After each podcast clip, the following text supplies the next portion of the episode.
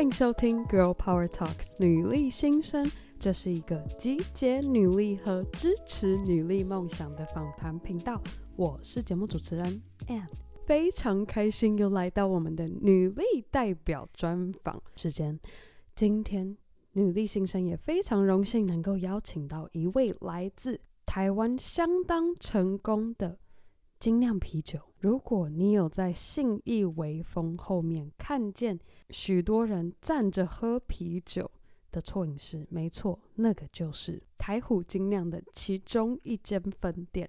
我们今天邀请到的女力代表就是台虎精酿的资深同仁之一，她是 Charis。而 Charis 其实在大学毕业不久之后，便加入了台虎精酿的团队。他从 part time 兼职的身份，一路从正职到店经理，甚至在二零一九年还代表公司被外派到中国的成都负责拓店任务，而如今完成不仅完成了任务，也派回公司总部负责筹划内部培训的教材。今天的女力故事就是要和各位分享。Charis 是如何秉持着她的女力精神？一定还是要回归老话，就是你要很了解你自己是什么样的人，你要很认识你自己，然后跟每天要去反省一下你自己。对，你想想你自己今天什么事情是做错了，或者是你什么事情可以做更好。我相信也是因此，Charis 能够在二十四岁的时候就能够升任管理阶级职位，甚至不受。身边的亲友或是外界的声音影响，在酒吧、餐饮服务业内找到属于他的一片天。好啦，我们赶快来听听 Charis 分享他的女力故事吧。非常欢迎 Charis 来到 Girl Power Talks 女力新生。Hello，Hi，我是 Charis。Charis 其实是我的，又是一位。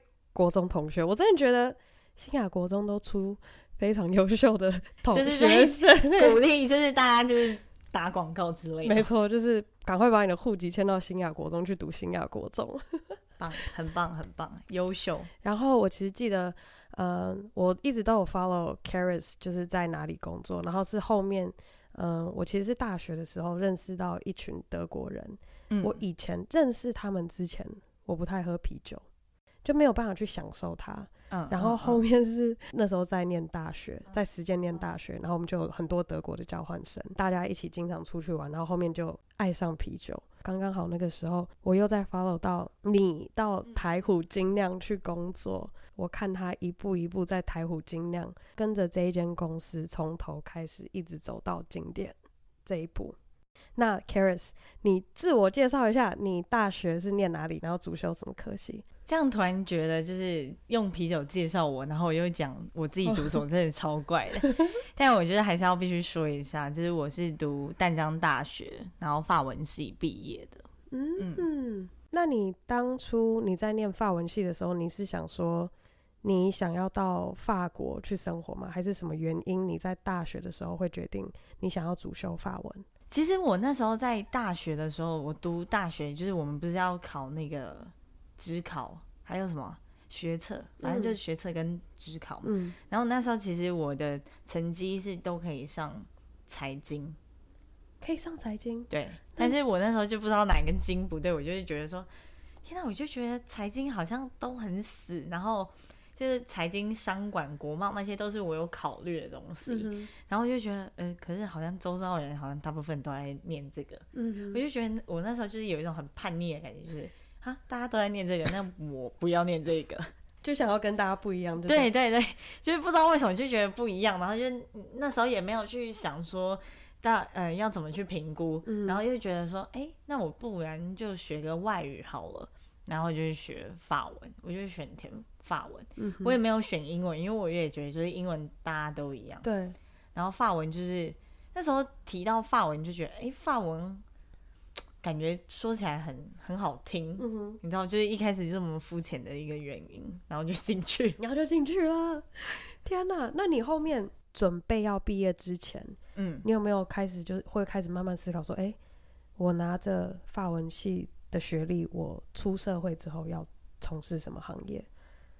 哇，天哪！这个问题其实我就我很早就在开始焦虑，因为我发现我虽然就是选填了法文系嘛，就是，可是我整个大学其实我把我自己过得很浑浑噩噩的，所以我有一种就是我其实那时候一直在找我自己到底是什么样子的人，然后去认识我自己，嗯，然后去就是去外面很多地方就是去玩耍啊什么样的的，对，然后。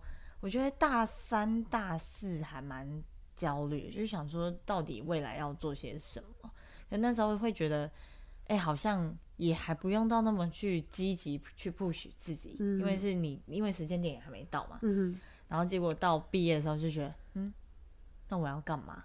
就突然突然一下子时间就到了，对，就对。然后我就我就觉得，嗯，那我到底要干嘛？我到底要做什么？然后。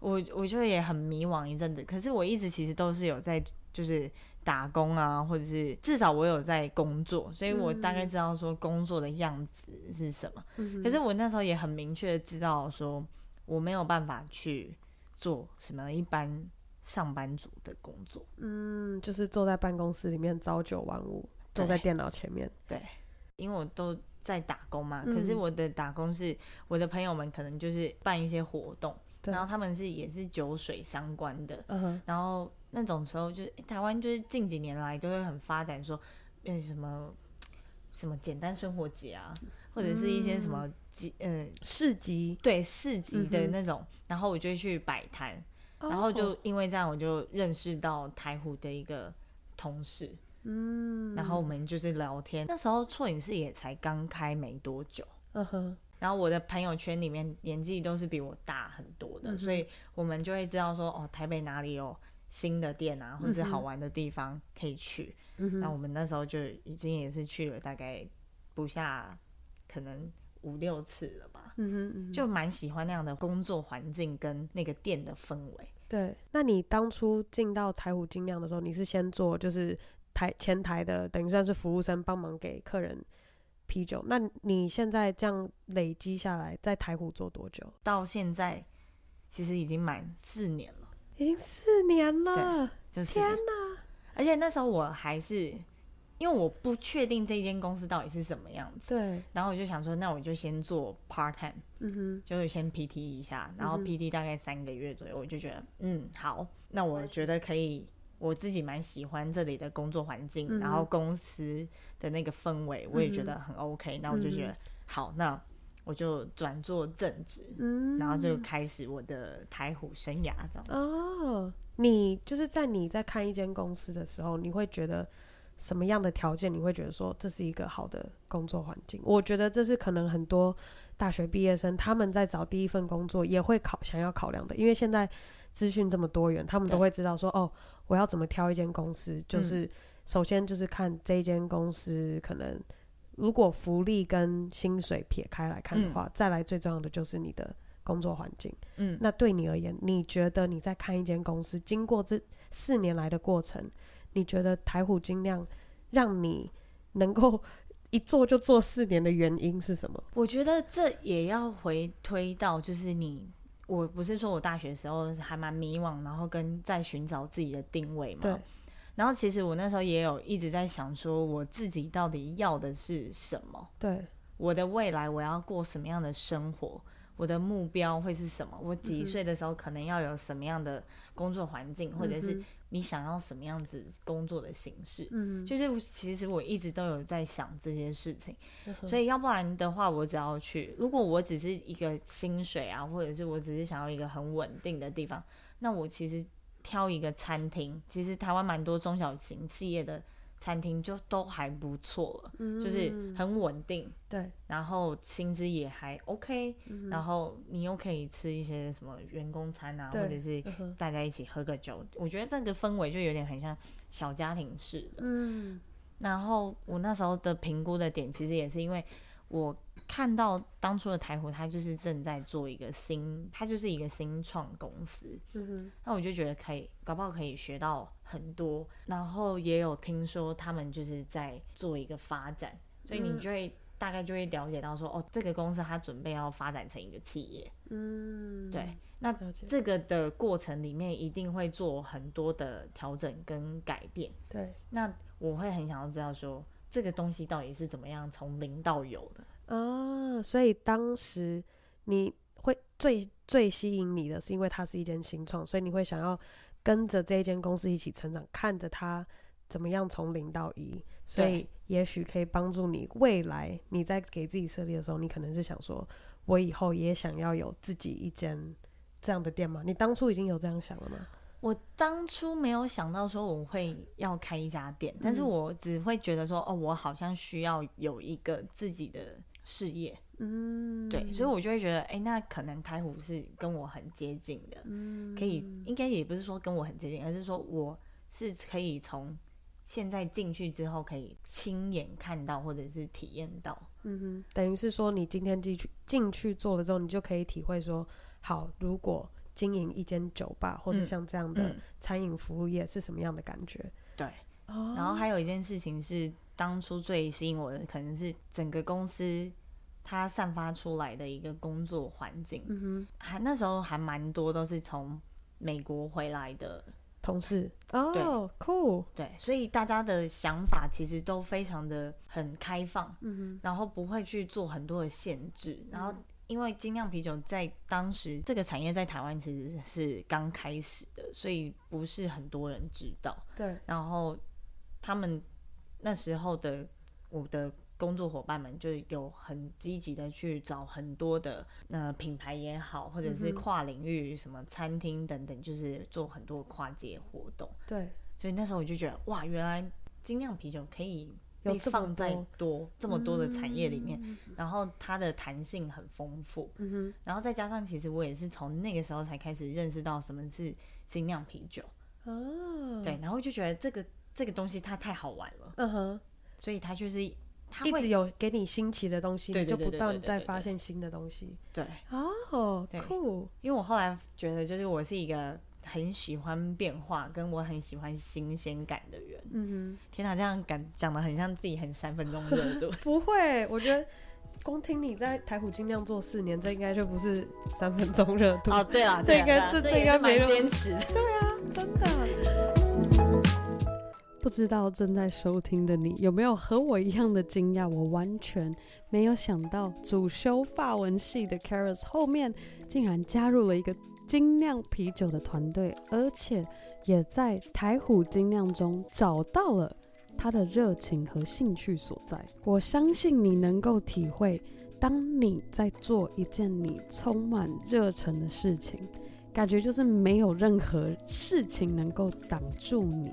去达成任务。Caris 在大学毕业后，尝试兼职的身份，一步一步，接着在二十四岁的时候便晋升为店经理的身份。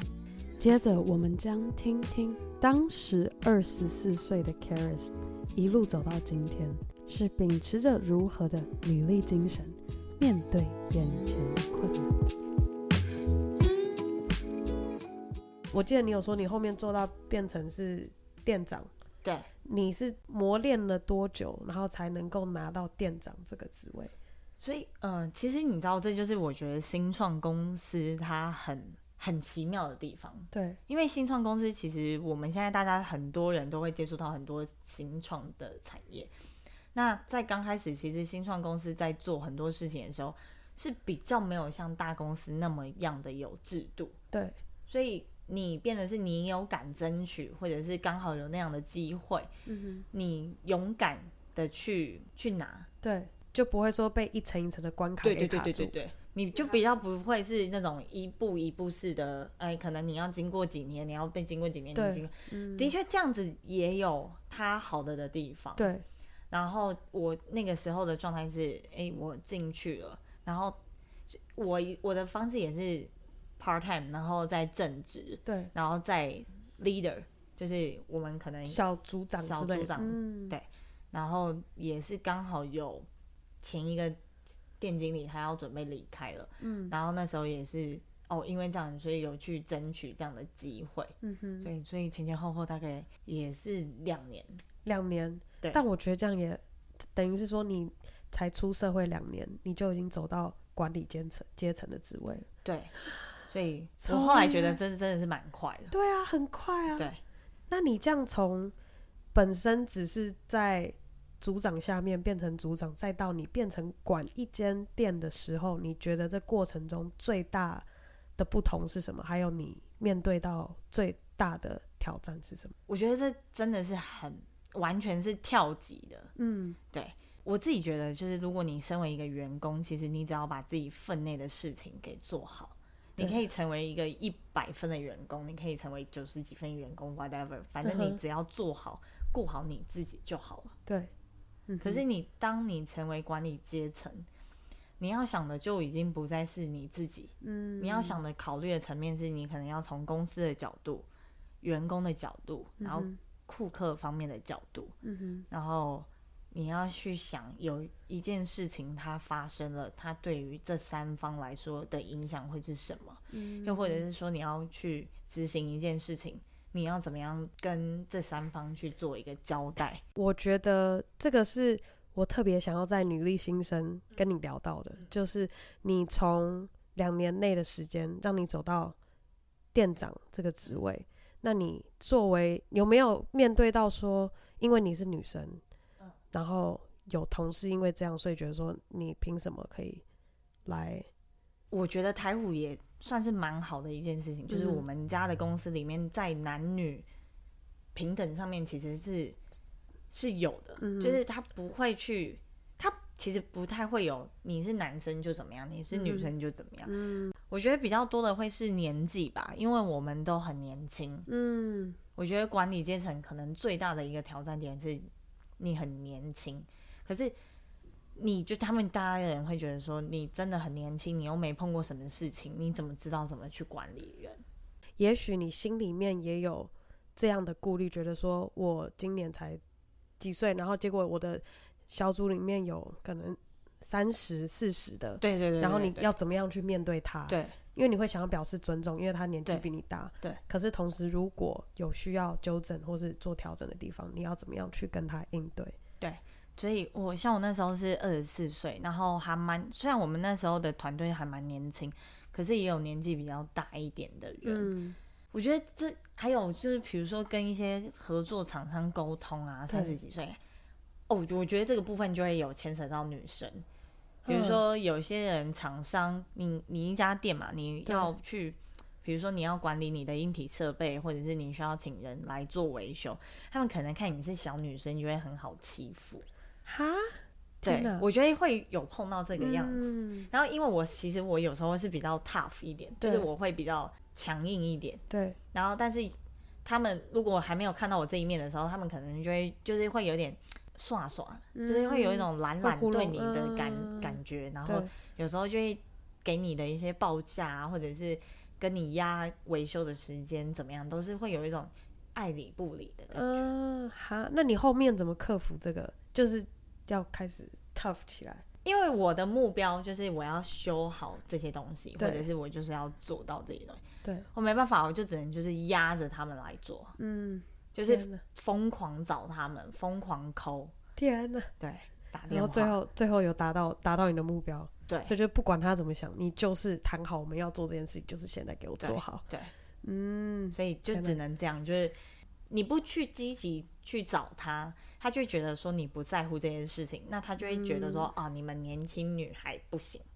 哦，就会间接有这样的感觉，嗯，然后你就会觉得，然后我就是那种，你越说我不行，我就越硬要就是对。做给你看，就觉得不是你想的那样，对，嗯，然后我就觉得，反正我觉得目标我也就是要把这件事情给完成，对，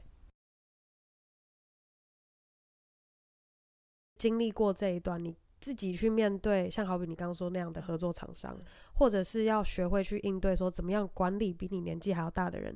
你这几年来，你个人的改变是什么？这四年来，你发现自己最不一样的地方？以前我如果是员工的话，我是那种对自己的标准很高的那种人，嗯，所以我就会就是比较有点是很一板一眼，对，或者是比较死板在某些标准上面，对，然后我就会觉得说，为什么我都可以做得到了，然后你们都做不到，嗯，之类的，就有时候会有不小心有这样的想法，对，我真的是超诚实，虽然这样讲会伤到很多人，可是有时候就会觉得，应该是说你会因为你。你自己有设定一个目标，你会很想要达成那样子的生活状态，所以你会告诉自己你要努力，你会有一个无形的压力一直在鞭策你自己，嗯，然后你就觉得说，我自己都觉得怎么我还不够了，你们大家好像都觉得这样子就可以了，嗯、然后这样子也没关系，嗯，所以我那时候的员工状态，我就觉得好，那我就不要理会别人怎么样，然后就是专心把我自己给做好，对。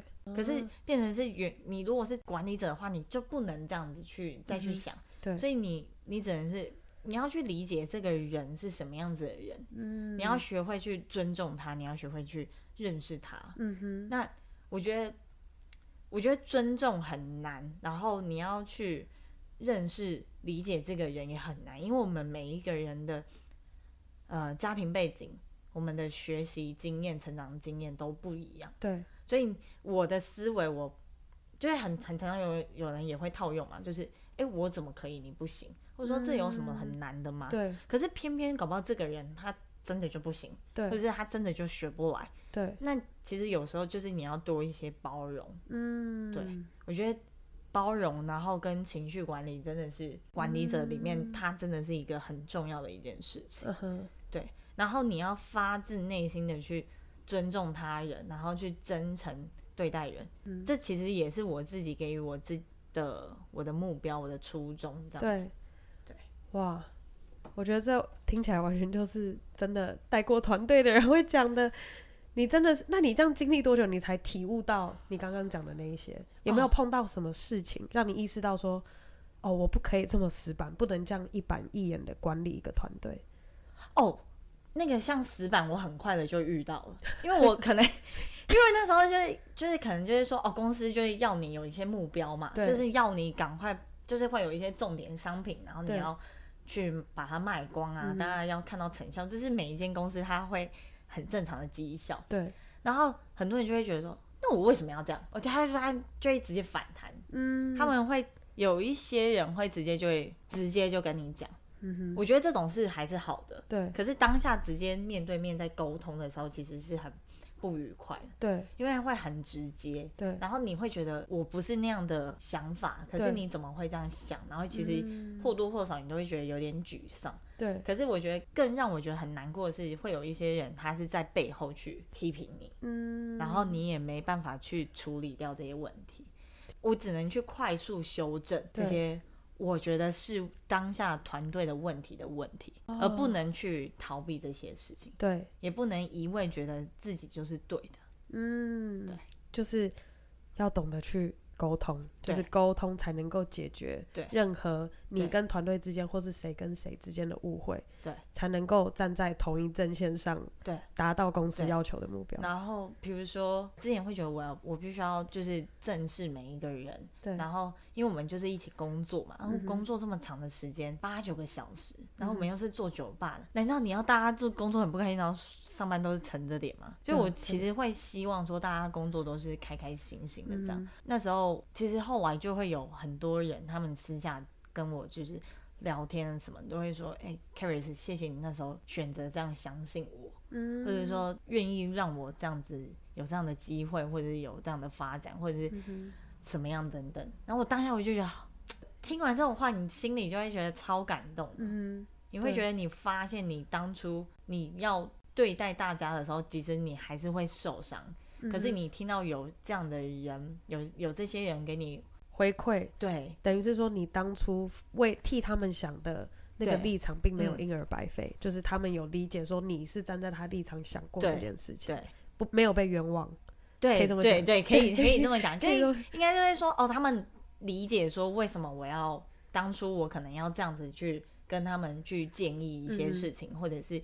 愿意这么去相信他们，我觉得我就很像，真的很像一些伙伴，或者是工作上面的家人。嗯、对，这一些不同的经历，然后你摸索，然后不断的尝试学，能够走到你今天这样有这样子的思维去管理一个团队，那你过程中碰到困难的时候，你都是怎么鼓励你自己的？我天哪，这种事情，我觉我一直觉得我是一个很幸运的人，嗯，然后嗯，我觉得我周遭很多长辈前辈们其实都很不吝啬的会跟我分享他们带团队的一个方法，嗯，所以我觉得如果当你在碰到很多的问题，你也要其实不用去把自己关起来，对，因为这就是人人跟人之间沟通，其实你只是。你现在不会，不代表你一直都不会。嗯，所以我觉得你可以多不同领域的管理阶层都好。对，然后你就是可以去问他们说，哎，怎么带团队啊，或者是怎么样的，然后有什么样的事情啊？我觉得我现在卡在什么样的状态，嗯他们都会跟你分享。然后你自己也要需要去咬牙，就是成果这些当下觉得很困难的点。嗯哼，我觉得这种事情，人生很多事情就很像在打游戏。嗯，怎么说？就是你当下破完一关，对，你在破关之前，你可能因为某一个 step，然后你就会卡住，你会掉下去。对，讲简单那种，所以又要再重来一次。对对对对对对对。哦，可是是无限无无限条命，就不是说只有三条命。对对对对对，就无限条，就是一直给你一直跨，一直跨，一直跨，就很像玩马里奥，然后你就掉下去的时候，你就啊，你你就会知道哦，这个点它是它是一个洞，然后你下次再。过到那个关卡，嗯哼，你下次再过到那个关卡，你就会自动说哦记，你就会记下来说哦，那里有个洞，嗯，你就会再跳过去。哦，我喜欢这个比喻，酷，我喜欢，因为我我其实以前就是会蛮喜欢玩那种。游戏，嗯哼，小游戏，对，像马里奥这样。玩那种小游戏，然后就会觉得说，哎、欸，还蛮好玩的。嗯，可是有时候破没有破关，你又会很恼火，你就很气自己，说为什么我破破不了关？然后你就摆着摆着，你可能下一次再来玩，说，哎、欸，莫名其妙就过，一下就过了，嗯，然后就觉得，哎、欸，那你上次在气什么？啊，大致上，我喜欢这个比喻，我第一次听到，我觉得超适合。不愧是有玩电动的人才才说出来的，是吗？其实我也一直，我觉得这也是我有，嗯、呃，我除了就是会看，呃，我除了会问，会问大家说，哎、欸，你们的怎么样管理啊？你们怎么带团队？嗯、我也会看很多什么像商周啊、经理人啊、嗯、什么 Cheers 快乐工作制之类这种，很多他们会有很多作家，还有一些讲师。会写一些小文章，不分不同主题，嗯、然后你可以挑你近期觉得你卡住的主题去看，或者是说你觉得你在这个职位你需要什么样的想法，嗯、什么样的必备技能，对，你就可以挑那些文章去看。所以其实我也是看了很多，我就会把它自己融成汇整起来，对，嗯、然后把它觉得说哦，我比较适合的是哪一套管理，嗯，对。所以我会适合的管理方式，不见得你会适合。对，因为每个人特质不一样。对，所以一定还是要回归老话，就是你要很了解你自己是什么样的人，嗯、你要很认识你自己，然后跟每天要去反省一下你自己。嗯哼，对，嗯、想想你自己今天什么事情是做错了，或者是你什么事情可以做更好。嗯哼，对，哇，天哪！我觉得你现在讲话完全不像，你现在感觉。我现在工作层面老吗？对，有一点哦，就是心智。可是这是这个是一个赞美。我尽量还是在喝酒的时候表现就是疯疯癫癫的样子，还是有这一个 part。好啊，我和 Caris 的上集专访就到这告一个段落。希望正在收听的你能够在 Caris 的女力故事中获得启发，或是勇敢直接去。尝试你充满热情和想要做的事情。而最后，我想要非常感谢每周定时收听《Girl Power Talks》女力新生的你。别忘记在任何你收听 Podcast 的地方订阅《Girl Power Talks》女力新生。而我们也需要你的帮忙，让更多的女孩能够知道这个节目。你只需要在 Apple Podcast 或是 iTunes 上帮我们打五颗星。还有分享任何你喜欢节目的地方，或是你希望我 and 需要做改进的地方，我都非常乐意听到你们的想法。更好的，还可以和你的好姐妹们分享 Girl Power Talks 女力新生，让我们一起分享女力精神。好了，那我们下次见喽，拜。